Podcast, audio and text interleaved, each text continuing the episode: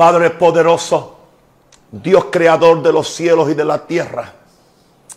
Padre amante, Padre de los espíritus de toda carne. Dios Padre, Padre de mi Señor Jesucristo, mi creador, mi sostenedor, el Dios que venga a mis agravios, el Dios que siempre está conmigo, el Jehová que siempre es mi pastor y nada me faltará, el Dios que es mi salvación, de quien temeré, aleluya. Tú eres todo para mí, Señor. Aquí estoy en tu presencia, oh Dios, porque yo vivo en tu presencia.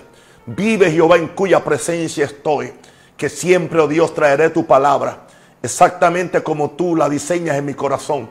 Ahora solamente pido que ese glorioso Espíritu Santo, mi consolador, mi maestro en la tierra, mi compañía, aleluya, mi ayudante, mi revelador, me empodere, me dé la gracia, me dé las palabras, me dé la revelación para yo poder comunicarle al corazón de cada uno de mis hermanos, de mis amigos y de mis hijos esta palabra del cielo.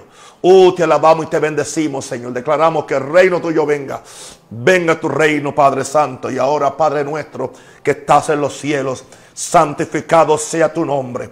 Venga tu reino, hágase tu voluntad, como en los cielos, así también en la tierra. El pan nuestro de cada día, dánoslo hoy. Y perdónanos nuestras deudas, como también nosotros perdonamos a nuestros deudores. y no nos dejes caer en tentación, mas líbranos del mal, porque tuyo es el reino, el poder y la gloria por los siglos de los siglos. Amén, amén y amén. Esta es palabra de Dios digna de ser recibida por todo. Hoy voy a hablar un poquito de, de una frase que encontré en Génesis, versos, capítulo 6, verso 8 al 9, en una de estas mañanas. Gloria a Dios. Y dice Génesis 6, 8, 9, pero Noé halló gracia ante los ojos de Jehová. Estas son las generaciones de Noé. Noé, varón justo, era perfecto en sus generaciones. Con Dios caminó Noé. Esa frase del principio del verso 6 me caló hondo. Y le pedí en esa mañana, me acuerdo que le decía a mi Padre Celestial, yo quiero hallar gracia ante tus ojos. Hay personas que están buscando hallar gracia en los ojos de los hombres o de alguna figura política o de alguna persona importante en la tierra. Pero una pregunta, ¿habrá alguien más importante que Jehová Dios el Creador? ¿Habrá alguien más, más eh, próspero y bendecido que lo que es el Dios que hizo los cielos y la tierra? ¿Habrá alguien más poderoso y más omnipotente que el Dios, aleluya, que domina toda la creación? habrá alguien más glorioso, habrá alguien más poderoso para guardarme. ¿Por qué entonces tratar de hallar gracia en las personas incorrectas o en los lugares incorrectos?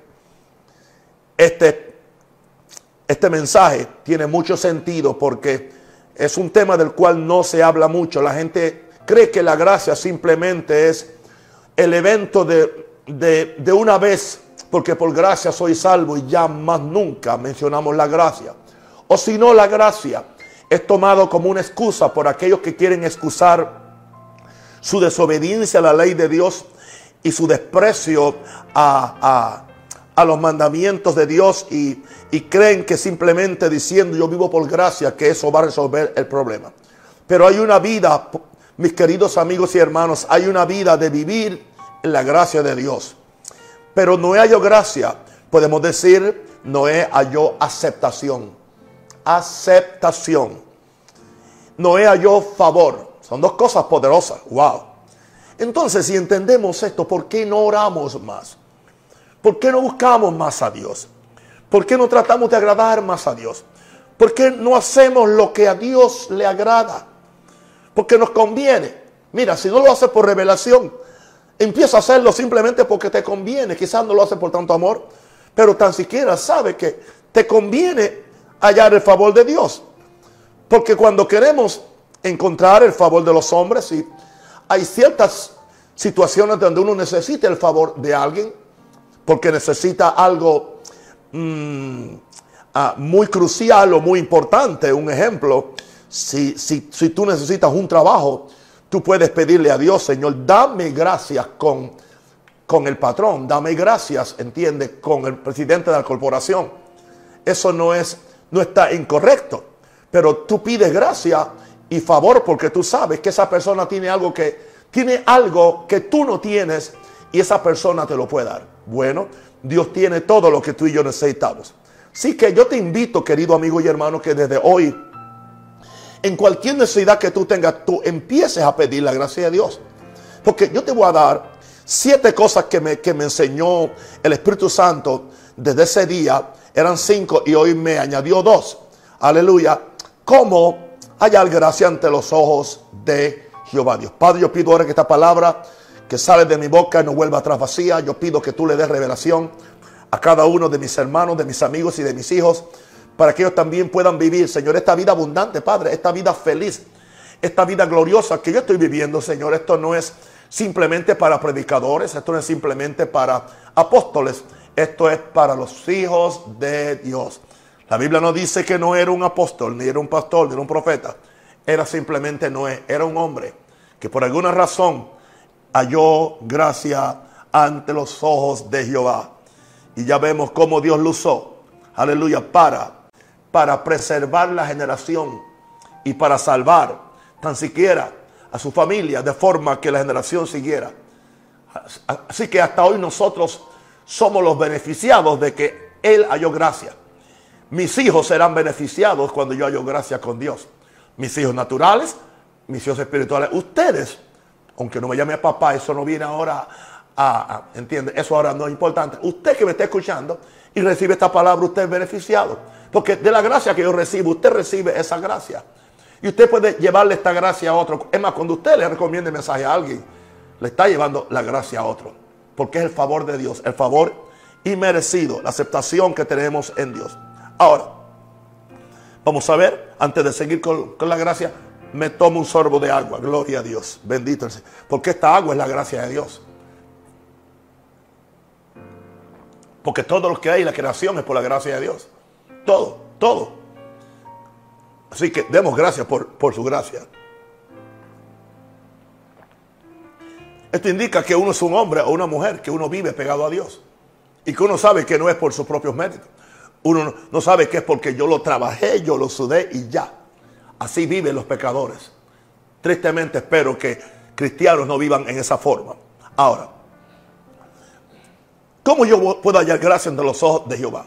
Porque a mí me gusta enseñar línea sobre línea, precepto sobre precepto. Y darle principios que te puedan ayudar. Y tú puedes regresar a ver el mensaje en Facebook con el púlpito de un rosario de YouTube. Y puedes fácilmente sacar tan siquiera los, los siete puntos con la escritura. Y ya con eso tú tienes alimento para un año. Imagínate que te estoy dando alimento todas las noches. Aleluya. Bien, ahora, en primer lugar, en primer lugar, medita en el Dios en quien quieres hallar gracia. Medita en su grandeza. Medita en su poder. Medita en, en, todo lo que Dios es y lo que Dios tiene y lo que Dios puede hacer. Eso nos llevaría toda una eternidad. Porque Dios es omnisciente, omnipresente, omnipotente. Así que hazte consciente, hazte consciente de lo que Dios no está limitado. Dios no está limitado. Dios no es un Dios Mickey Mouse. Dios es el Dios que hizo los cielos y la tierra. Pero además de los cielos y la tierra, hizo galaxias. Miles de galaxias. Dicen que son millones. Dicen que el universo es una cosa eh, eh, eh, extensa, extensa, extensa, extensa.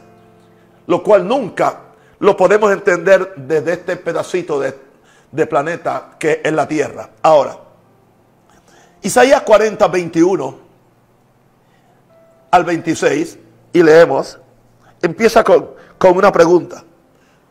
¿No sabéis? ¿No habéis oído? Nunca os lo han dicho desde el principio. No habéis sido enseñados desde que la tierra se fundó. El profeta Isaías está, nos está provocando a que inquiramos, a que estudiemos, a que pensemos, a que estiremos nuestra mente. acerca de la grandeza de este Dios. Y él dice, Él, Dios, está sentado sobre el círculo de la tierra. Interesante que ya la Biblia decía que la tierra era redonda. ¿Y cuánta discusión hubo en el pasado sobre ese tema? Porque no leían la Biblia o no sabían cómo leerla. Dios está sentado sobre el círculo de la tierra, cuyos moradores son, somos como langostas. Langosta es un insecto. O sea, en comparación con Dios, imagínate. Dios, Él extiende los cielos como una cortina. Wow. Los despliega como una tienda para morar. Y nos sigue hablando de las acciones de Dios en el verso 23. Él convierte en nada a los poderosos, en nada. Poderosos políticos, poderosos económicos, poderosos religiosos. Los convierte en nada. Especialmente cuando se sublevan contra Dios. Especialmente cuando creen que pueden frustrar los planes de Dios. Aleluya. ¿Dónde están? ¿Dónde están todos los, imperios que se han opuesto a la iglesia? ¿Dónde están? ¿Dónde están los sistemas? ¿Dónde están las naciones? En bancarrota. Pero el pueblo que conoce a su Dios es diferente. Por eso es muy peligroso venir en contra de Dios y de su reino. Y se lo advierto a los gobernantes de todos los países. Si quieres pelear con alguien, pero no pelees con Dios. Porque Él convierte en nada a los poderosos. Y nos sigue hablando, y a los que gobiernan la tierra, a los que gobiernan a Panamá, a los que gobiernan a Venezuela, a los que gobiernan a Argentina, hace como cosa vana. Bueno, el hecho de que Dios le da mecate, le da mecate, le da soga, le da soga a ciertos sistemas, ¿entiendes? Al, al sistema comunista le dio 70 años de mecate, de soga. Pero a los 70 años, en un, en un día se cayó. En un día.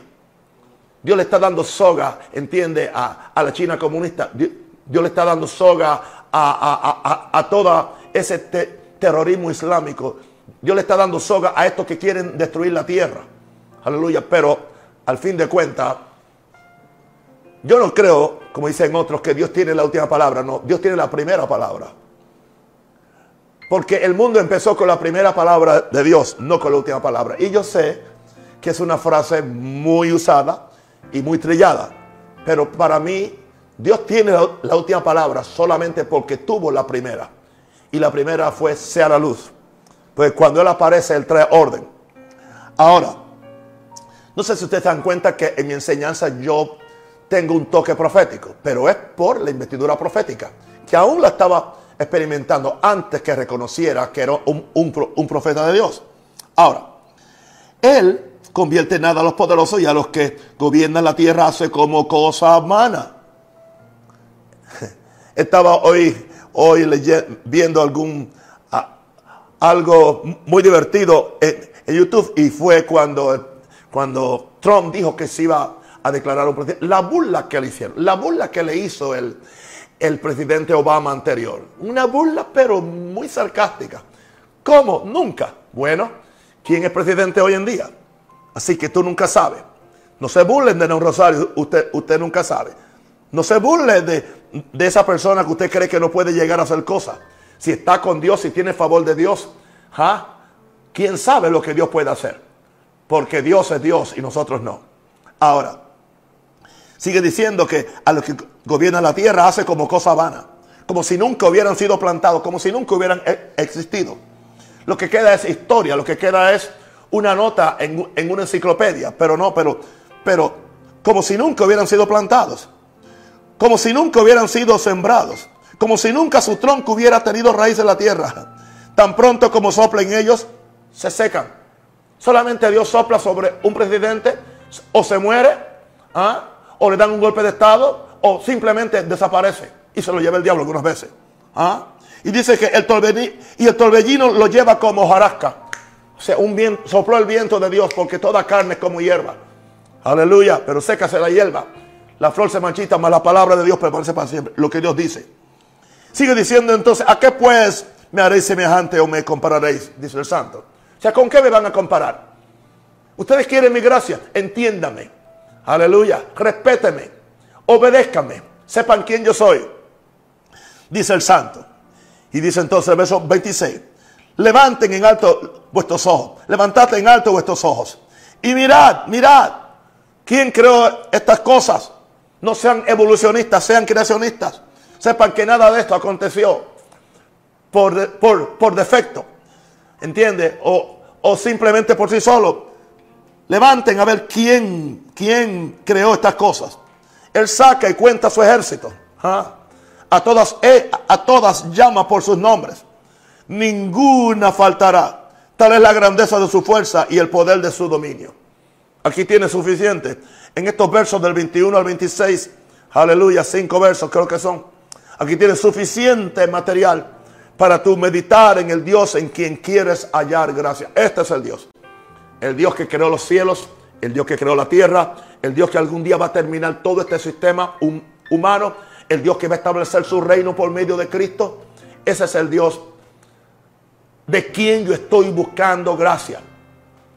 Por eso nadie puede doblegarme, nadie puede amedrentarme, nadie puede eh, eh, eh, sobornarme porque yo estoy en asociación con el Dios de toda gracia, con el Dios de todo poder, con el Dios de todos los recursos, con el Dios de toda la gloria. Y eso es lo que me mantiene tranquilo y con, y con paz en medio aún de esta situación en la cual estamos hoy en día. ¿Cómo hallar gracia entre los ojos de Jehová? No, número dos. Porque ahora esto me lleva a, a lo segundo. Acepta tu humanidad. Acepta tu debilidad. Y también acepta tu pecaminosidad ante Dios muchas veces. Y eso no es solamente para los pecadores. Eso no es, no solamente para cristianos carnales. Anoche hablé del arrepentimiento, muy importante. Yo, cuando yo escribo, cuando el Espíritu Santo me da estos puntos, se está refiriendo a mí. Yo me estoy predicando a mí en primer lugar. Yo acepto mi humanidad. Yo acepto, claro, soy templo del Espíritu Santo. Soy contenedor de Dios. Aleluya. Cristo mí la esperanza de gloria. Todo eso es cierto. Pero aún, aún yo estoy vestido de, de humanidad. Así que yo acepto mi humanidad. Yo acepto mi debilidad. Debilidad mental algunas veces. Se me pueden olvidar las cosas. Aleluya. Hay cosas que he estado predicando y he cambiado un nombre por el otro. Eso indica que soy humano y que soy débil. Eso, eso no, no indica que soy, que soy ignorante. Simplemente es parte de la humanidad y la debilidad. Y también debemos aceptar nuestra pecaminosidad ante Dios. Es interesante que son solamente esta gente quien aceptan su humanidad, su debilidad y, su pecaminosidad, los que son candidatos para buscar la gracia de Dios. ¿Por qué?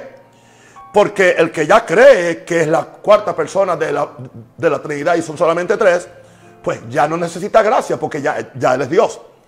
El que cree que es muy fuerte en su religión, en sus años de experiencia, en todo lo que tiene, no necesita a Dios tampoco. ¿Entiendes? Así que para él no hay gracia. El que cree que nunca peca y que nunca, que ya llegó a un, a, un lugar donde ya nunca comete un error, pues entonces ya se convirtió en Dios. Por lo tanto, no necesita gracia. Pero ¿cuál es el problema de la gente que no necesita gracia? Déjame decirte, darte un término. Gracia hay una palabra en español que se llama desgracia. Hay, otra palabra que se refiere a una persona sin gracia. ¿Quiere que te la diga? Te lo voy a decir en puertorriqueño y después en la, en la Real Academia Española. Desgraciado. O desgraciado. ¿Sabe qué es desgraciado? Sin gracia. Y quiero decirle a cada persona que me está escuchando, especialmente los que están lejos de Dios, usted es un desgraciado. Por lo tanto, acérquese a Jehová Dios para que usted sea agraciado, para que usted reciba la gracia de Dios. Y camamando baja. Y por medio de la gracia de Dios sea salvo, sea perdonado, sea sanado, sea prosperado, sea empoderado. Esto es lo que yo ando buscando. Y esto es lo que yo quiero enseñarle a este continente y a este pueblo. Que no nos hagamos esclavos de los hombres o de los sistemas Señor, y que no seamos amedrentados por cualquier mala noticia.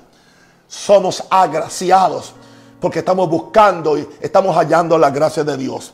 Pero eso conlleva que yo acepte mi humanidad, mi debilidad y a, veces mi pecaminosidad ante Dios. Por eso busco su gracia. Salmo 39, 4 al 7. Y siento la unción de Dios muy fuerte en este mensaje. Hazme saber, Jehová, mi fin mi fin, ¿cuándo es que yo voy a terminar? ¿Cuándo es que va a terminar? Aleluya, ah, el Naún Rosario normal, natural, no el Naún Rosario eterno, porque en mi espíritu hay eternidad. Pero si Cristo no viene en los próximos 30 años, aleluya, va a haber un fin para, esta, para este cuerpo. Va a haber un fin, aleluya, para mi habilidad para yo estar en esta tierra. Va a haber un fin para yo poder estar de pie. Aleluya. ¿Por qué? Porque soy humano. Y hay debilidad, hay envejecimiento, estamos, eh, eh, hay fragilidad. Decía David, sepa yo cuán frágil soy. Hazme saber, Jehová, mi fin. Y decía el Salmo, y cuánta sea la medida de mis días, cuánta sea la medida de mis días, o sea, cuánto tiempo me vas a, permitir vivir. Eso no indica que voy a ser negativo. Yo creo el Salmo 91, con larga vida los saciaré. Pero si yo comparo 120 años con los 900 y pico de años que vivían los hombres del Antiguo Testamento, eso es un 10%, es casi un 10%, un 10% de lo que vivía originalmente el hombre. Y cuánta sea la medida de mis días, sepa yo cuán frágil soy. Cuán frágil soy. Yo los he visto, yo los he visto así. Aleluya. Hay hombres que parecen osos, son todos músculos, son todos músculos, ¿entiendes? Son todos músculos, pero si, si, si un, tuvo un amorío y, era una, una cosita así, así pequeñita, ¿entiendes? Pero era la luz de sus ojos, pero un día lo traicionó, le fue infiel. Y tú ves a ese hombre destruido. ¿Y qué yo voy a hacer con mi vida? El hombre así todo, todo, todo músculo y todo eso, pero llorando como una niña. ¿Por qué? Porque somos frágiles en nuestra alma. Somos frágiles en nuestra mente muchas veces. Por eso necesitamos gracia, gracia. Hame saber, Jehová, mi fin, cuánta sea la medida de mis días. Sepa yo cuán frágil soy.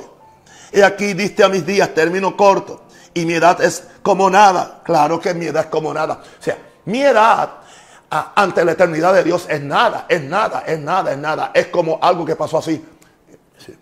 Así. Ahora. Ah, sigue leyendo.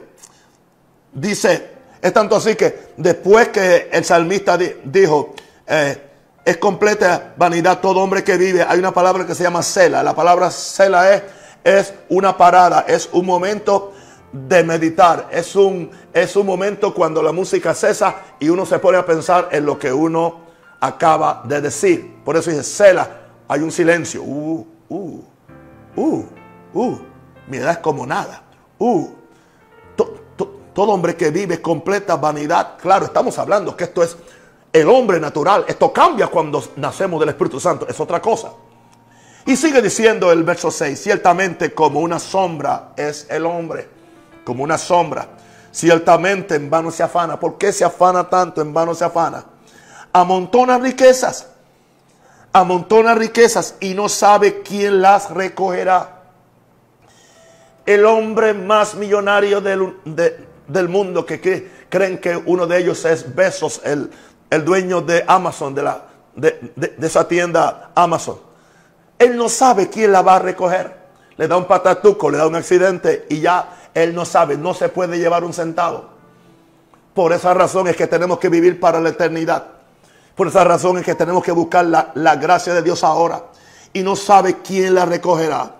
Pero entonces, aquí está la respuesta en el verso 7. Y dice ahora el salmista, y ahora Señor, y ahora Señor que yo entiendo esto, yo entiendo esto, esto que yo acabo de entender no me va a frustrar, esto que yo acabo de entender no me va a inutilizar, ni me va a desubicar de lo que puedo hacer yo en Dios. No, ahora Señor, ¿qué esperaré?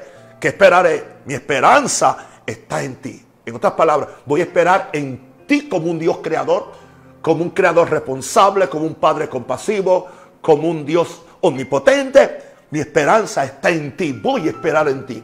En otras palabras, voy a esperar en tu gracia, en tu amor, en tu misericordia. ¿Para qué? Para que yo pueda vivir una vida abundante para Dios, haciendo su voluntad y bendiciendo a otro. Así que eso es lo segundo. Acepta tu humanidad, acepta tu debilidad y peca inocente para que entonces pidas su gracia y puedas hallarla. Número tres, como hallar gracia ante los ojos de Dios. Muy importante, el punto 3.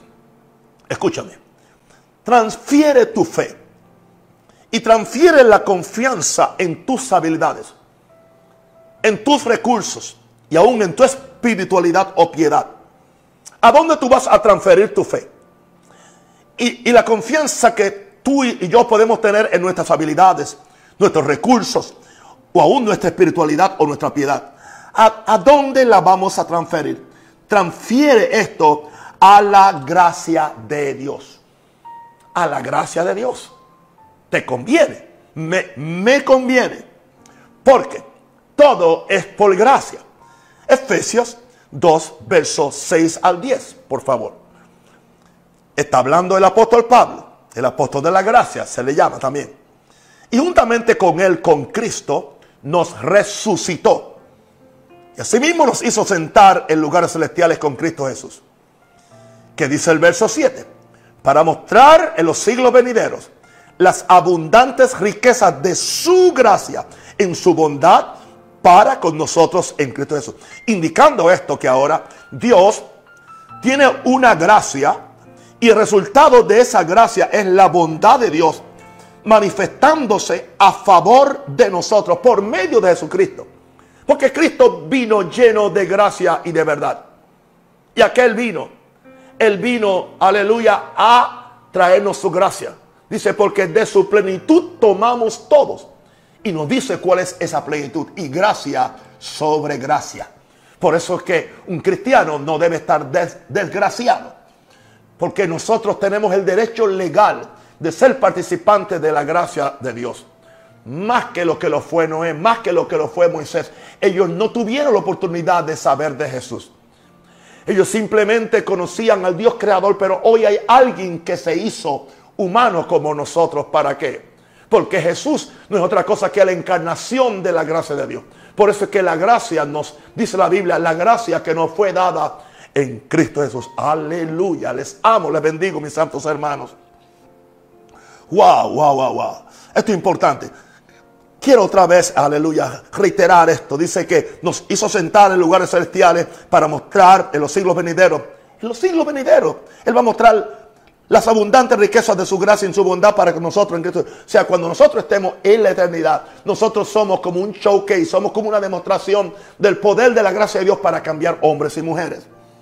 Y entonces nos sigue diciendo, porque por gracia sois salvos. Claro, por medio de la fe. Yo tengo que tener fe en la gracia de Dios. No fe. No fe en mi habilidad para creer. No fe en lo que yo puedo hacer. Fe en su gracia. Porque por gracia soy salvo, por medio de la fe. Y esto no es de vosotros. Dice que es un don de Dios. O sea, esta gracia es un don de Dios. Esta gracia es un don de Dios. ¿Entienden? ¿Alguien cree que, que, que es la fe? No, la fe no es lo que es el don de Dios, es la gracia. Porque la gracia y don prácticamente son casi las mismas palabras en el original. Porque por gracia soy salvo y no, aleluya, por y, esto no de vosotros, pues es don de Dios. No por obras para que nadie se gloríe. O sea, para que no te gloríes en tu habilidad, en tus recursos, en tu espiritualidad o en, tus ejercicios espirituales. Porque somos hechuras suyas de Dios, creados en Cristo Jesús, para buenas obras, las cuales Dios preparó de antemano para qué? Para que anduviésemos en ellas. Aleluya. Por esa razón es que entonces Pablo nos dice en 1 Corintios 15 al 10, pero por la gracia de Dios soy lo que soy.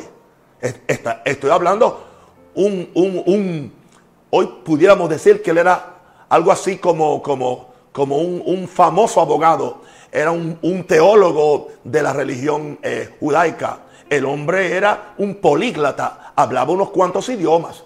O sea, el hombre era también un, un un militar, ¿entiende? Con, experiencia. El hombre tenía la ciudadanía romana y la hebrea. Así que el hombre no era cualquier cosa. Pero él dice ahora, pero si soy algo es por la gracia de Dios.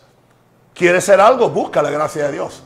Pero cuando tú encuentras la gracia de Dios te das cuenta que no eres nada sin su gracia. Y llega un momento cuando ya no puedes vivir sin la gracia de Dios. Por eso no puedes vivir sin orar, sin humillarte y sin buscar a Dios. Y sigue diciendo mi apóstol Pablo, dice, y su gracia no ha sido en vano para conmigo. El que busca la gracia de Dios, la gracia nunca será en vano para conmigo. La gracia es activada. Yo puedo activar la gracia. Esto que te estoy enseñando hoy, estos siete principios es para que tú actives la gracia de Dios en tu vida. Y su gracia no ha sido en vano para conmigo. Pero Él dice, indica esto que voy a ser eh, negligente, que voy a ser vago. No, antes he trabajado más que todos ellos.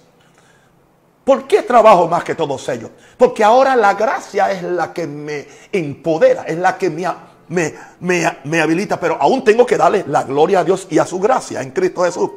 Antes he trabajado más que ellos, pero no yo, aún no soy yo. Pero claro, pero sí es la gracia de Dios conmigo. Soy yo y no soy yo, porque es la gracia de Dios conmigo.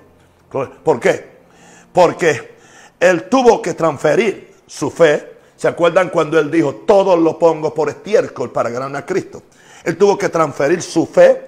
El problema con el sistema religioso es que la fe está en el sistema, la fe está en, la doctrina, la fe está en, la, en, las estructuras eh, eh, eclesiásticas, la fe está en la teología, la confianza está en las habilidades que tenemos. Aleluya. Nos impresionamos cuando vemos un hombre que trae títulos de doctor o de lo que sea. Nos impresionamos con los recursos que alguien tenga y con la llamada espiritualidad de superunción que algunos hombres quieren proyectar. Cuando tú sabes que muchas veces es simplemente, es simplemente, aleluya, un, un aparataje, un aparataje. O como decía al empezar la iglesia, un embeleco, algo que es para ocultar la verdadera inseguridad que hay en los hombres, hermano. Yo no soy inseguro porque yo estoy seguro en Cristo Jesús. No soy prepotente porque con Cristo estoy juntamente crucificado. No vivo yo, más vive Cristo en mí. Y si algo soy, si algo tengo, si algo puedo hacer, es todo por la gracia. Por la gracia de Dios. Una pregunta, ¿eso a mí me hace vago? Negligente, no. Eso es lo que me impulsa, es lo que me habilita, es lo que me empodera para seguir trabajando. Aleluya. Como si hoy fuera el último día de mi vida. Así se vive. Por eso, Pablo le dice a Timoteo, esfuérzate en la gracia de Dios. Así que no hay tal lugar para la vagancia o para la indulgencia cuando estamos bajo la gracia de Dios. Ahora, número cuatro. Pastor Juan, John, ¿está, está aprendiendo algo aquí? Amén, aleluya. Gloria a Dios. Ahora, vamos a ver algo, algo que es importante, porque estamos hablando hoy de cómo hay gracia.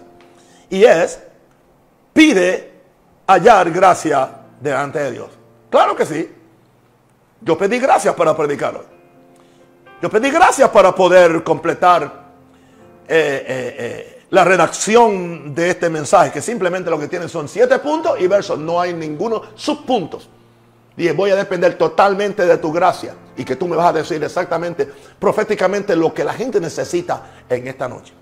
Es posible que en un año esté predicando en Zimbabue o esté predicando en, América o en otro lugar y predique lo mismo, los siete puntos, y la gracia se manifieste en otra forma. Porque a la gracia se le llama la multiforme gracia de Dios. Ahora, pide allá gracia delante de Dios. Vamos a ver, eh, en Génesis 18, 1 al 4, tenemos un ejemplo, y voy a usar dos ejemplos. Dios se le apareció Después se le apareció Jehová a Abraham en el encinar de Manre, estando él sentado a la puerta de su tienda o de su carpa en el calor del día. Se le apareció Jehová. Jehová se le apareció. Y alzó Abraham sus ojos y miró. Y aquí tres varones que estaban junto a él. O sea, Dios vino con tres varones. Es posible que eran tres ángeles. Y cuando Abraham los vio, salió corriendo de la puerta de su tienda a recibirlo. Mira esto.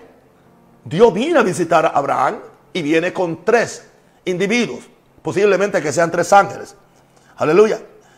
Y él salió corriendo de la puerta de su tienda a recibirlo y se postró en tierra. Sabía que era Dios. Y dijo, Señor, si ahora he hallado gracia en tus ojos. ¿Qué es eso? Eso es una invitación para hallar gracia. ¿Entiendes? En otras palabras, le está diciendo, yo quiero hallar gracia. Creo que he hallado gracia.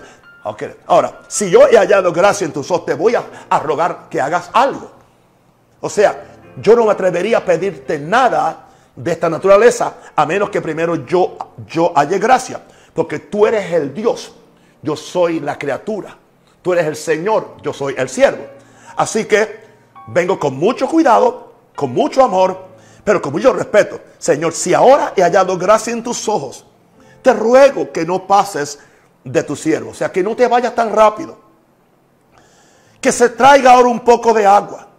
y lavad vuestros pies y recostaos debajo de un árbol.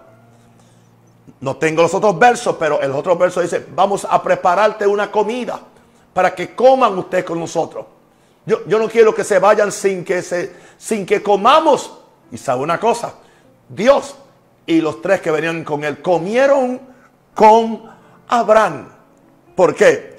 Porque Abraham en su humanidad era un hombre como cualquiera de nosotros, pero halló gracia en los ojos de Dios.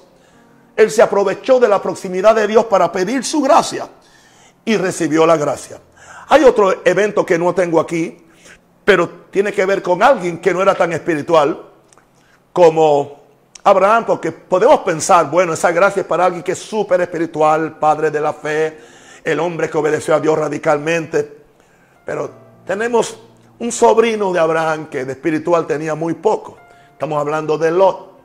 Era un cristiano carnal. Era un cristiano que caminaba por vista y no por fe. Por eso se fue extendiendo sus tiendas hasta Sodoma.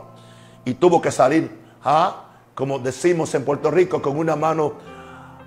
En Puerto Rico dicen, él salió con una mano al frente y una mano atrás, indicando esto que no, no tuvo tiempo de recoger sus botetes por el juicio que venía sobre Sodoma y Gomorra.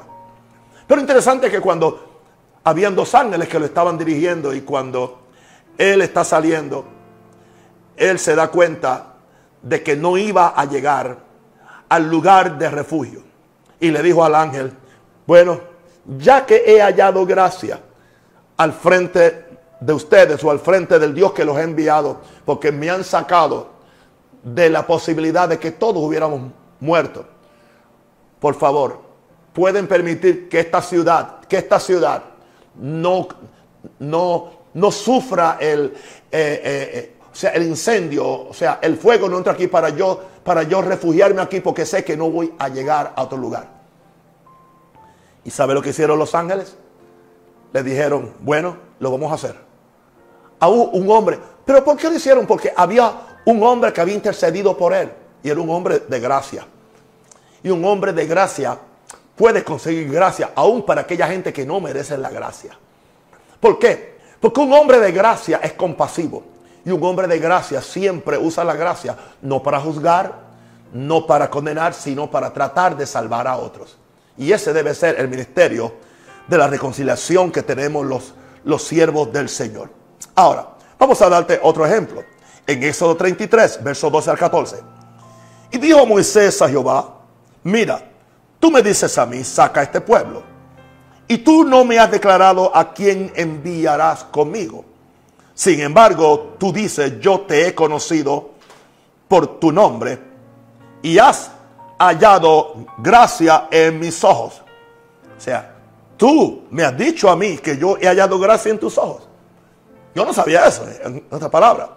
Pero entonces, él reitera en el verso 13, Moisés, ahora pues, si, si, si de cierto he hallado gracia en tus ojos, quiero que me lo pruebes. En otras palabras, está haciendo una apelación a la gracia de Dios, a su favor. Ahora pues, si, he hallado gracia en tus ojos, te ruego que me muestres ahora tu camino. Muéstrame tu camino. Hazlo por tu gracia. No porque yo me lo merezco, sino por tu gracia. Para que yo te conozca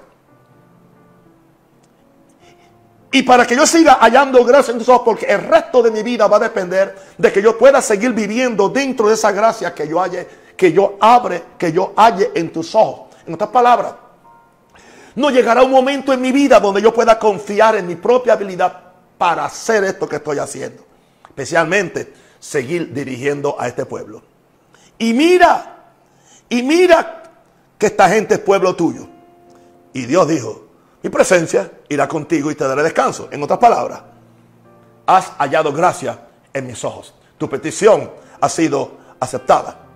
Pero él siguió eh, hablando con Dios y hablándole a Dios de la gracia. Y después dijo, bueno, bueno, ya que estoy en este asunto, ya que estoy pidiendo el favor de Dios, la gracia de Dios, Señor, tengo algo último. Muéstrame tu gloria. Muéstrame tu gloria. Y sabe una cosa, que Dios se lo concedió. Indicando esto, que parece que Dios no tiene límites para aquellos que somos atrevidos para pedirle a Dios que nos muestre su gracia, que nos dé cosas que quizás no le da a otro ser humano que no es atrevido. Porque e, esto es ser atrevido. O sea, si verdaderamente he hallado gracia en tus ojos, muéstrame el camino. y que tu presencia vaya conmigo. En una le dijo, es más, si tu presencia no va conmigo, yo no me muevo de aquí. Eso indica la revelación que tenía un hombre que él podía hallar gracia delante de Dios. ¿Y cuántos hombres hemos hallado gracia? Yo tengo, te puedo hablar de una mujer que halló gracia en los ojos de Dios. Aleluya. ¿Y quién fue? María. Dice, el ángel le dice, no temas, no temas, porque has hallado gracia, has hallado gracia ante Dios. Por eso, aleluya, María, llena eres de gracia, bendita entre las mujeres. Gracias, ella halló el favor de Dios. No fue porque María era la Inmaculada. ¿Entiendes? Como alguien dice, no. Si ella halló gracia es porque ella no era la Inmaculada. Como alguien dice que ella nació sin pecado, no. Ella halló gracia posiblemente, soberanamente porque Dios decidió hacerlo, pero también es posible que era, tenía que ser una jovencita dedicada a Dios, una muchachita de oración, una muchachita santa que se cuidó, porque Dios no iba a poner la semilla de su divinidad en cualquier mujer. Así que tengan cuidado, mis hermanos evangélicos, que tratando de, atacar el, el culto mariano católico, usted caiga en despreciar y considerar a María como cualquier mujer. María no era como cualquier mujer. Era bendita entre todas las mujeres. Eso debe quedar claro. Y que nadie salga por ahí, aleluya, diciendo que yo soy católico o que yo soy mariano porque yo soy cristiano. Porque yo sé que María tuvo que reconocer cuando ella hizo el cántico, dijo, y mi espíritu se alegró en Jehová mi Salvador. Ella reconoció a Jesús como su Salvador. ¿Está claro eso? Amén.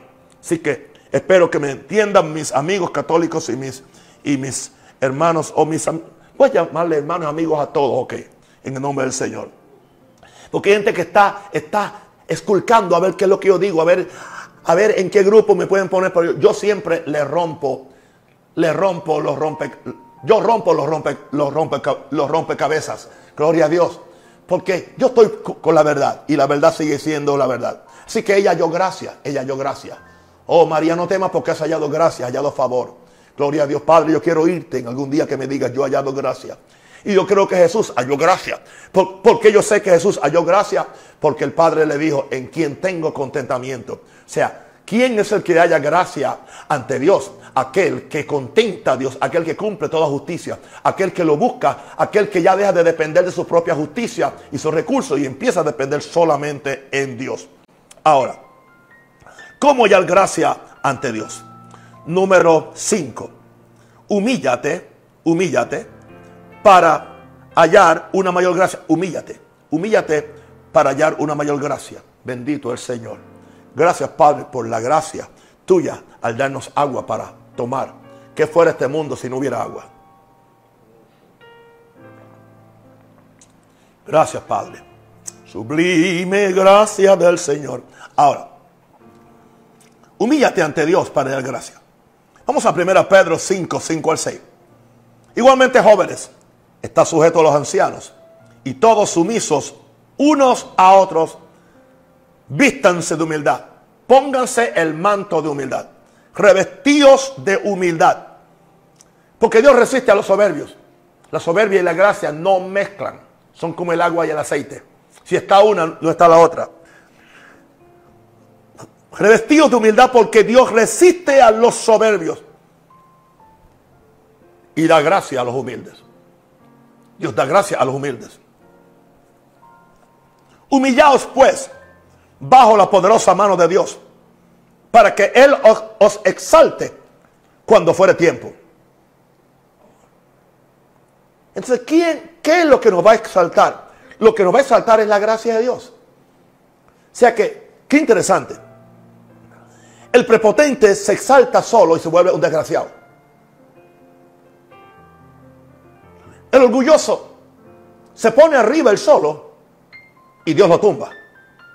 Porque dice que el que se exalta será derrocado o será eh, humillado. Pero el que, el que se humilla será exaltado. Porque es Dios quien lo va a exaltar. Así que yo no tengo que, que exaltarme. Yo tengo que humillarme. Pero cuando yo me humillo, Dios me exalta. Cuando yo me exalto, Dios me humilla. Yo no quiero que Dios me humille. Yo me humillo voluntariamente. Pero cuando yo me humillo voluntariamente, recibo bendición. Pero cuando es Dios quien me humilla, recibo su castigo, recibo su disciplina. Cuando yo me humillo personalmente, yo recibo una mayor medida de gracia.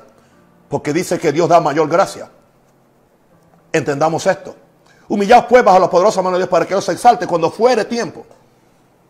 Y hay dos veces que aparece esa frase en el Nuevo Testamento, porque ahora en Santiago 4.6 nos dice, pero Él da, Dios da mayor gracia. Ahora habla de mayor gracia, eso es otro nivel. Por, esto dice, Dios resiste a los soberbios. Otra vez. ¿Ok? Está citando lo mismo que citó Pedro, ahora lo cita Santiago. Dios resiste a los orgullosos. Y Dios da gracia a los humildes. Amén. Y ahora otra vez, someteos pues a Dios, resistid al diablo y huirá de vosotros. O sea que es por medio de la gracia de Dios que yo me someto a Dios y resisto al diablo. Ahora, quiero volver, porque hay algo que no puedo obviar en el verso, en el verso de 1 Pedro. Volvamos allá, 1 Pedro 5, 6. Humillaos pues bajo la poderosa mano. Entonces, ¿dónde es que está la gracia de Dios? La gracia de Dios está en la mano de Dios. O sea, cuando yo me humillo bajo la poderosa mano de Dios, entonces la mano de Dios no viene a suprimirme, no viene a, enterrarme, no viene a disciplinarme simplemente. La mano de Dios viene a protegerme, viene a bendecirme, viene a prosperarme, viene a sanarme, viene a levantarme y viene a sostenerme por el resto de mi vida. Wow. Wow. Así que esta gracia es la poderosa mano de Dios. La, poderosa mano de Dios es una mano de, gracia. Por eso la Biblia dice que vengamos al trono de la gracia. Y es interesante que no hay misericordia si no hay gracia. La gracia es resultado de la manifestación, perdón, la misericordia es un resultado de la manifestación de la gracia de Dios. Hay gente que solamente están pidiendo misericordia. Porque para pedir misericordia muchas veces no quieren no quieren humillarse ante Dios. No, yo me humillo ante la gracia de Dios. Y como consecuencia Dios me extiende su misericordia o su amor. Bendito el Señor. Así que aquí está una de las claves principales. Vivir en humildad. Es, este es mi modo de vida. Vivir en humildad. Cuando yo predico, como prediqué ayer, yo, soy el primero que les dije a ustedes que yo soy el primero que me arrepiento. Vivo una vida de arrepentimiento. ¿Por qué? Yo simplemente creer que el arrepentimiento es para yo predicárselo a todo el mundo, menos a mí. Nosotros somos los primeros que tenemos que aprender a humillarnos ante Dios para una mayor gracia. Ahora, número 6. Número 6. Eh, estamos hablando, aleluya, de, de, de cómo hallar gracia ante los ojos de Dios. Vamos entonces al número 6. Ok. Que yo halle gracia en medio de mi aflicción. Ahora, porque hay que ser realistas, estamos en un mundo que viene en contra nuestra. Estamos en un mundo antagónico. Tenemos el enemigo de Satanás. Tenemos muchas veces los enemigos secretos dentro de nosotros mismos, con los cuales no, no hemos bregado y están escondidos muchas veces en el corazón o en nuestra conciencia. Ahora, eh, Primera Pedro 5.10, que es la misma escritura que estaba viendo anteriormente, donde habla de humillarnos, dice el verso 10, más el Dios de toda gracia. Es la única escritura en la Biblia que le dice a Dios el Dios de toda gracia. A Dios se le llama el Dios de esperanza, el Dios de paz, el Dios de otras cosas, pero aquí se dice el Dios de toda gracia. Y dice que nos llamó a su gloria eterna en Jesucristo. O sea que por medio de esa gracia nos llama a la manifestación de la gloria. Pero hay algo que no podemos descontarlo después que hayáis padecido un poco de tiempo. Padecimiento es aflicción, es tribulación, es cosa que no nos merecemos, es cosa que nosotros eh, eh, eh, vienen a destruirnos, vienen a enfermarnos, vienen a empobrecernos, vienen a encerrarnos. Esto, este tiempo es un tiempo, es un tiempo de, de padecimiento, hermano. Claro que sí. Yo no niego que es un tiempo cuando a ti te, te restringe la libertad de movimiento y tú no puedes hacer lo que tú estás acostumbrado a hacer. Es, es un padecimiento, esa aflicción. Después que hay, hay gente que no han podido bregar y se, han quitado la vida. Después que hayáis padecido un poco de tiempo. Pero entonces aquí viene el mismo. ¿Quién me va a perfeccionar? El Dios de toda gracia. ¿Con qué me va a perfeccionar con su gracia. El mismo me afirme, ¿con qué me va a afirmar el Dios de toda gracia? Con su gracia. El mismo me fortalezca, ¿con qué me va a fortalecer? Con su gracia. Pero, ¿cuál es el final de todo esto? Y el mismo Dios de gracia os establezca. Y en el momento que estoy establecido, no hay diablo, no hay demonio, no hay nadie que me pueda hacer daño. Porque ya Dios por su gracia me, estableció. Pero tuve que padecer un tiempo humillándome ante Dios, aún en cosas que no entienda. Aleluya, quedarme callado cuando que quería hablar, denunciar a otro cuando me quería matar, ¿entiende? Ah, llamar por nombre a alguien cuando yo tenía el derecho legal de hacerlo, pero yo, yo escojo esperar en la gracia de Dios, padecer un poco de tiempo y, y, esperar que por su gracia me perfeccione, por su gracia me afirme, por su gracia me fortalezca y por su gracia me establezca. Ahora, vamos a ver un ejemplo que le pasó a Pablo y lo he predicado porque es imposible. Si hay algo que un verdadero apóstol está consciente es de aguijones en la carne, hermano. Yo vivo siendo objeto de aguijones en la carne, no porque tenga, yo no tengo el, el aguijón mío, no es el de Pablo, porque Pablo tampoco, el aguijón no era de Pablo, era de Satanás. Así que yo no voy a llamarle el aguijón de Pablo porque Pablo nunca dijo que era de él. Santo el Señor. Él le dijo un mensajero de Satanás. ¿Está eso claro, mis queridos hermanos? 2 Corintios 12, 7 al 9.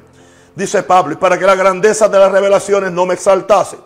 O sea, las revelaciones querían impedir que, que yo fuera exaltado. Ahí no dice para que yo no me enorgulleciera. No, eso se lo inventó un teólogo. No, dice para que la grandeza de las revelaciones no me exaltase. O sea, el diablo tiene miedo a que la revelación me exalte por encima de él. Por lo tanto, enseguida que yo recibí las revelaciones, cuando fui al, tercer cielo, me, envió un aguijón en mi carne. Y yo sé que es un mensajero de Satanás, no es de Dios. Dios no me envió esto. Para que me abofetee, para que me fastidie. Aleluya.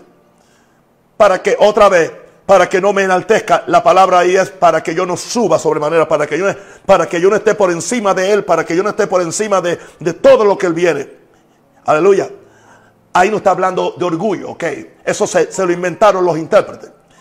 Entonces dice Pablo, cuando yo vi, me encontré en esta, a tres veces he rogado al Señor que lo quite de mí, que lo quite de mí. Y me ha dicho el Señor, no, bástate mi gracia. Ah, yo, no sé si Él te dijo, ¿cómo yo te voy a quitar algo que yo no te envié? Yo, yo no te lo envié. Tú mismo acabas de decir que es un mensajero de Satanás. ¿Quién fue el que lo envió? Satanás. ¿Por qué me dices que yo te lo quite? No. No es que tampoco quiero que lo tengas o que lo sufras. Pero tengo algo para que tú te deshagas de, ese, de, ese demonio ah, bien rápido. Iba a decir una palabra, pero en Puerto Rico es mala. Y me ha dicho, bástate mi gracia. Bástate mi gracia. Mi gracia es suficiente para ti. Bástate, agárrate de mi gracia. Es más, ok, Satanás dice que tú te estás enalteciendo. Ok, pues humíllate ante mi gracia. Muéstrale a él que, que no, que, que, tú no te estás eh, enalteciendo por las revelaciones. ¿Entiendes? Porque él es el que está diciendo que tú te estás enalteciendo. No se lo creas. Y si crees que lo has hecho, Pablo, no, simplemente humíllate, porque tú sabes cómo se hace. Humíllate ante mi gracia. Bástate mi gracia, porque mi gracia es suficiente. Y como mi gracia es suficiente, agarra mi gracia por medio de mi gracia, porque mi poder se perfecciona en la debilidad. ¿Por qué mi poder se perfecciona en la debilidad? Porque la gracia mía opera cuando tú eres débil. Por tanto, de buena gana me gloriaré, más bien en mis debilidades. ¿Para qué? Para que repose sobre mí el poder de Cristo. O sea, es lo mismo que dice, que dice, que dice Pedro, aleluya, humillaos, aleluya, bajo la poderosa mano de Dios. Y aquí es humíllate bajo la poderosa la poderosa, pues cuando tú te humillas ante la gracia, el mensajero de Satanás tiene que irse, no tiene otra. Por tanto, dice Pablo, ok, como su gracia es suficiente, me voy a gloriar aun cuando soy débil, porque cuando soy débil dice, soy fuerte, soy fuerte. Entonces dice, entonces voy a gloriarme en los problemas, en los azotes, voy a gloriarme, voy a alabar a Dios, voy a bendecir a Dios, nunca le voy a decir que Dios me lo hizo y que Dios tenía un propósito redentor para, para humillarme o para hacerme. No, Dios no hizo eso. Eso lo hizo Satanás, es un mensajero. Pero yo he hallado gracia en menos de mi aflicción. Y ahora, aleluya, Pablo dice, claro que sí, lo que dijo mi hermano Pedro, Es lo que yo, es lo que yo he pasado. Yo sé que el Dios me llamó, aleluya, a su gloria eterna. Así que esta, este mensajero no va a impedir que yo disfrute la gloria eterna. Por lo tanto, eh, quizás tengo que... ¿Cuántas veces yo he estado uno o dos meses con un síntoma demoníaco sobre mi cuerpo? Yo no estoy en pecado. Aleluya. ¿Ah? Estuve una vez casi un, casi dos meses que casi no podía hablar. Y yo no estaba en pecado. Y sabía que era un mensajero de Satanás. Y así fue que yo lo traté.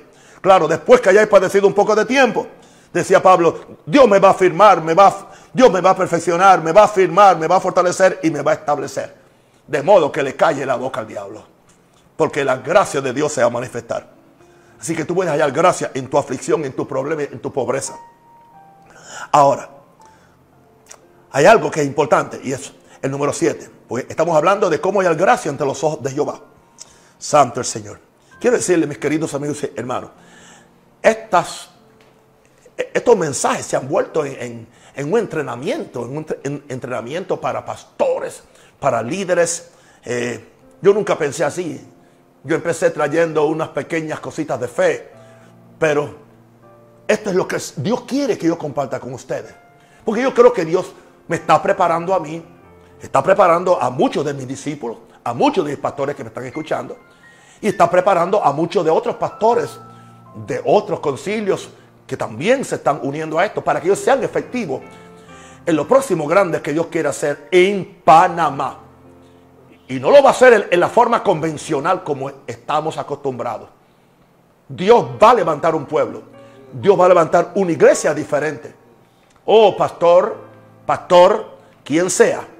Tu iglesia puede ser diferente cuando tengamos la oportunidad de otra vez, aleluya, tener iglesia en la forma como Dios quiere que la tengamos. Tiene que ser diferente por lo que estás viviendo y por lo que estás aprendiendo. Ahora, ¿a dónde nos lleva todo esto? ¿Por qué yo quiero hallar gracia en los ojos de Dios? Porque yo necesito ser un, ser un dispensador de gracia para otros.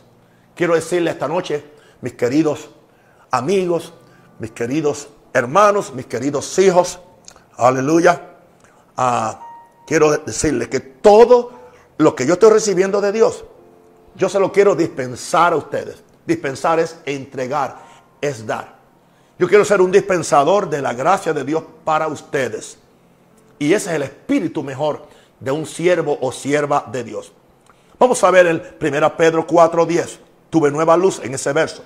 1 Pedro 4.10. Cada uno según el don. Interesante, la palabra ahí don es un favor que se recibe sin ningún mérito. ¿Y sabe cuál es la palabra don en el griego? Carisma. Carisma. ¿Qué es don? Cada uno según el carisma, el don que, que ha recibido. ¿Ok? Este don es un favor que se recibe sin, ningún mérito. Es lo que significa. O sea, cada uno según el, el, favor que ha recibido sin ningún mérito de Dios, ministrelo a los otros o sírvalo a los otros. Sírvalo para servir a otros. Como buenos administradores de la multiforme gracia.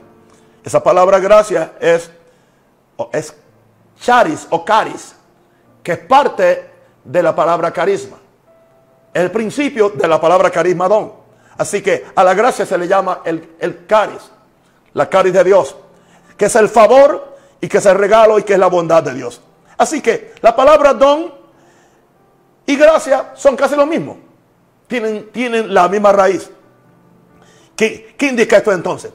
Que cuando yo recibo la gracia de Dios, o el don de Dios, o el favor de Dios, que recibo sin ningún mérito, simplemente porque me he humillado ante Dios. Entonces yo recibo eso para ministrarlo a los otros. Y que es en esa forma que yo me convierto en un buen administrador. O sea, si yo no lo ministro a los otros, si no pienso en otros, soy un mal administrador de la multiforme gracia. Porque Dios me da su multiforme gracia, no para que yo me la coma solo, o para que yo me engrandezca solo, o para que yo sepa solo, no, para que yo lo comparta con los otros. Ese es el secreto de mantenerte humillado ante la gracia de Dios por el resto de tu vida. Y esto me lleva al capítulo que se usa mucho para las ofrendas, 2 Corintios 9, 7 al 9. Y dice, verso 7, cada uno de como propuso en su corazón, no con tristeza, ni por necesidad, porque Dios ama al dador alegre. ¿De qué está hablando ahí? De dadores. Está hablando de dadores. ¿Y quiénes son los que son dadores? Es interesante que cuando Pablo le está escribiendo a los corintios, le llama, porque esta gracia le fue dada a las iglesias de Macedonia. Él le llama una gracia. O sea, que el dar es una gracia. O sea, es Dios quien me, quien Dios me manifiesta a mí que todo lo que yo tengo es resultado de su gracia. Y cuando tengo esa revelación, yo no objeto. No me da dolor para yo entonces, con lo que Dios me ha bendecido a mí, yo bendigo a otro. La plata que Dios me da a mí, yo la reparto también con otro. La comida que Dios me da, yo la reparto con otro. Las revelaciones que yo tengo, las reparto con otro. Aleluya. Por eso es que Dios ama al dador alegre. Porque el dador alegre es quien va a poder recibir la gracia de Dios. Porque Dios lo puede confiar. Porque esa gracia Él la va a usar para darle gracia a otro. Por eso dice el verso 8. Y poderoso es Dios. Para hacer que abunde en vosotros que toda gracia. ¿De quién está hablando? Del dador alegre. O sea que el, el dador alegre está que está operando en gracia. O sea que si tú no das alegremente, tú estás operando en desgracia. Por eso hay que ser dadores alegres. Hay que dar. Porque entonces Dios, es poderoso para que abunde en vosotros la gracia. O sea, interesante. Con lo que tú te quedas, no abunda. Es eso lo, lo que te queda. Ok, yo tengo mil dólares. Ok, doy, doy el 10%, que son 100. Quizás doy 100 o 200 más para ayudar al pobre o para cualquier otra cosa. Bueno, eso es eso es lo que va a abundar. Eso es lo que Dios va a hacer que abunde. O sea, lo que yo doy es lo que Dios va a hacer que abunde. Lo otro es para mis necesidades, ningún problema. Dios no tiene con esos problemas.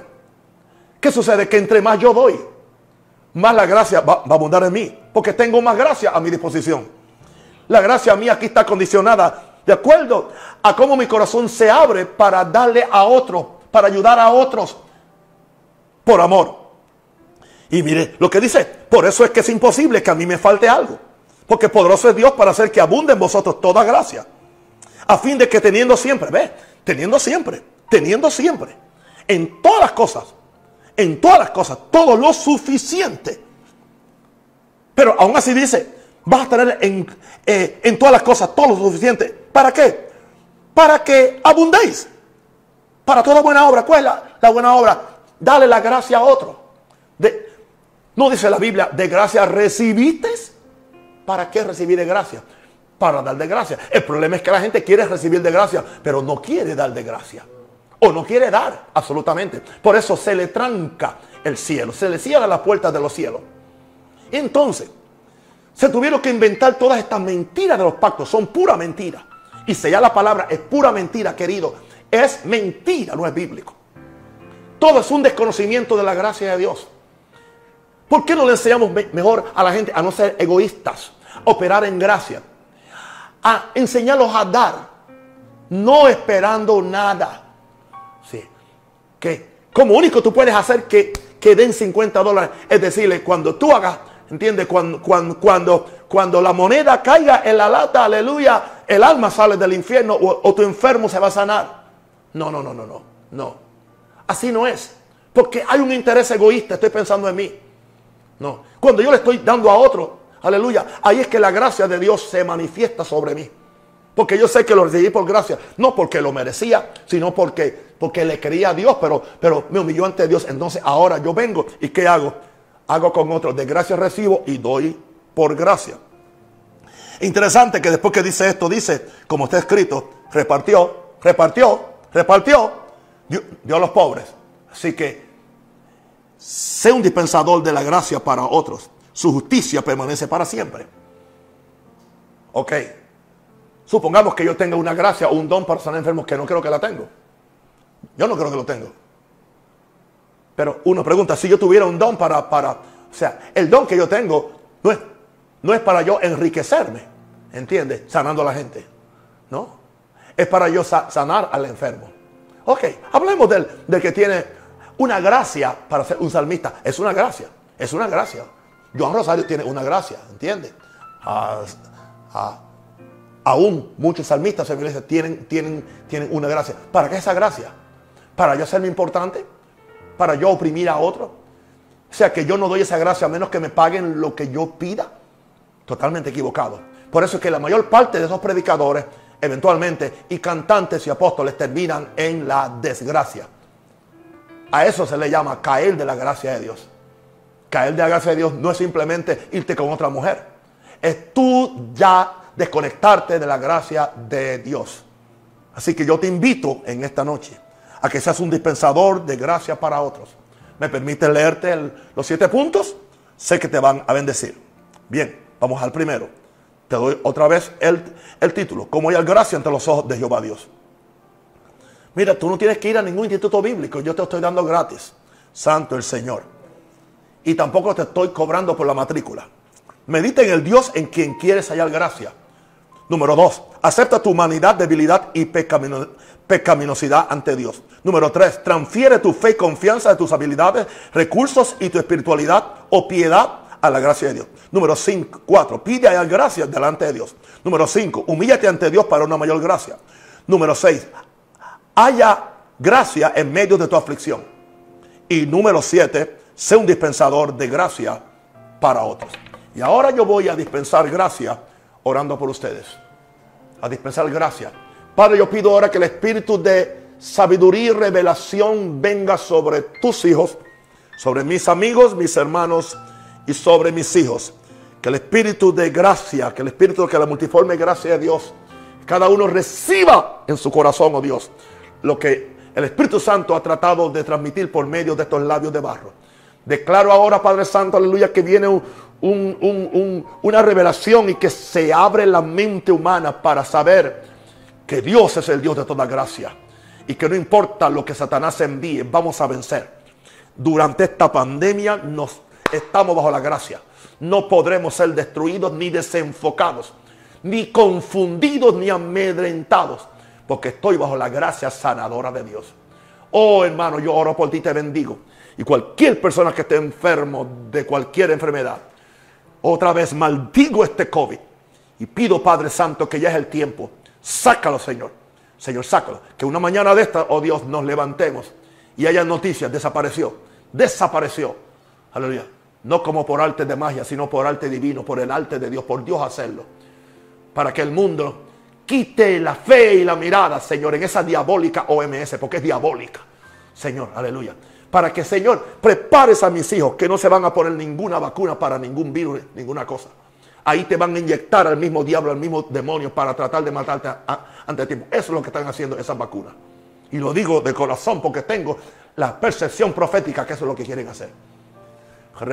Espere la gracia de Dios. Tú que estás aún ahí enfermo con un cáncer, la gracia de Dios puede ahora mismo, aleluya, consumir, quemar ese cáncer, aleluya. Confía en Dios. Hale una demanda a la gracia de Dios para que venga su misericordia para sanarte, para levantarte y para, para, para, para, para sacudirte. Tú que estás en pobreza, la gracia te puede sanar. Pero empieza a dispensarle a otro lo poco que tiene. Lo poco que tiene, empieza a dispensarlo. Por eso yo, yo estoy orando por ti, orando por ti, orando por ti, aleluya. Ahora tú que eres un pecador, que, que vas camino al infierno porque no conoces a Dios, ¿por qué no le entregas tu corazón a Jesús y dile, perdona mis pecados? Yo me humillo ante tu gracia porque tu gracia está en Cristo. Cristo vino a traerme la gracia y el favor de Dios. Y yo no voy a hacer, yo no voy a resistir a un Dios que me ama, a un creador que me ama. Yo recibo a Jesús como mi Señor y Salvador. Perdono mis pecados y dame la fuerza y, la habilidad para, para, para sacar toda obra injusta de mi vida, todo adulterio, toda fornicación, toda segunda mujer, todo robo, aleluya, todo vicio. Yo, yo, yo, yo, aleluya, me deshago de las obras del diablo y ahora yo pido que tu gracia y tu poder y tu habilidad venga para hacerme hijo de Dios. Lléname con tu Espíritu Santo, escribe mi nombre en el libro de la vida y ayúdame a vivir una vida que agrade a Dios y dame la gracia mayor. Te lo pido, Padre, en el nombre de Jesús. Y ahora, queridos amigos y hermanos, Oro por ustedes y los bendigo. En el nombre del Padre, en el nombre del Hijo y del Espíritu Santo. Amén.